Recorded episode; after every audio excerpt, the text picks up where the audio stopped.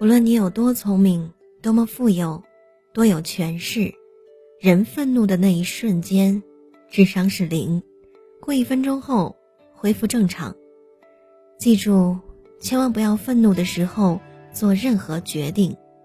人的优雅关键在于控制自己的情绪。用嘴伤害人，是最愚蠢的一种行为。我们的不自由，通常是因为来自内心的不良情绪左右了我们。一个能控制住不良情绪的人，比一个能拿下一座城的人更强大。水深则流缓，语迟则人贵。我们花了两年时间学说话，却要花数十年时间。学会闭嘴。记住，说是一种能力，不说是一种智慧。急事儿慢慢的说，遇到急事儿的时候，如果能沉下心思去思考，然后不急不躁的把事情说清楚，会给听的人留下稳重不冲动的印象，从而增加他人对你的信任度。小事儿，咱要幽默的说，尤其是一些善意的提醒，用句玩笑话讲出来，就不会让听者感觉生硬。他们不但会欣然接受你的提醒，还会增强彼此的亲密感。那些没把握的事儿，咱们谨慎的说。对那些自己没有把握的事情，如果你不说，别人会觉得你虚伪。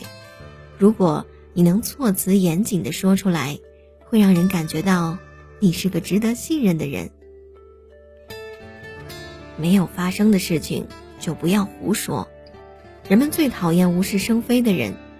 如果你从来不随意臆测或者是胡说没有的事儿，会让人觉得你为人成熟、有修养，是个做事认真、有责任感的人。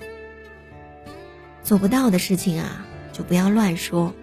俗话说：“没有金刚钻，别揽瓷器活。”不轻易承诺自己做不到的事情，会让听者觉得你是一个言必信、行必果的人，愿意相信你。伤害人的事儿啊，不能说。不轻易用言语伤害别人，尤其在较为亲近的人之间，不说伤害人的话，这会让他们觉得你是个善良的人。有助于维系和增进感情。那些伤心的事儿，不要见人就说。人在伤心的时候都有倾诉的欲望，但如果见人就说，很容易使听者心理压力过大，对你产生怀疑或者疏离。同时，你还会给人留下不为他人着想，想把痛苦转嫁给别人的印象。别人的事情。你要小心地说，人与人之间都需要安全距离，不轻易评论或传播别人的事情，会给人交往的安全感。自己的事情要多听听局外人的看法，一则可以给人以谦虚的印象，二呢会让人觉得你是一个明事理的人。还有啊，尊长的事情要多听少说。年长的人往往不喜欢年轻人对自己的事发表太多的评论。如果年轻人说的过多，他们就觉得你不是一个尊敬长辈、谦虚好学的人。夫妻之间的事情要商量着说。夫妻之间最怕的就是遇到事情相互指责，而相互商量会产生共情的效果，能增强夫妻感情。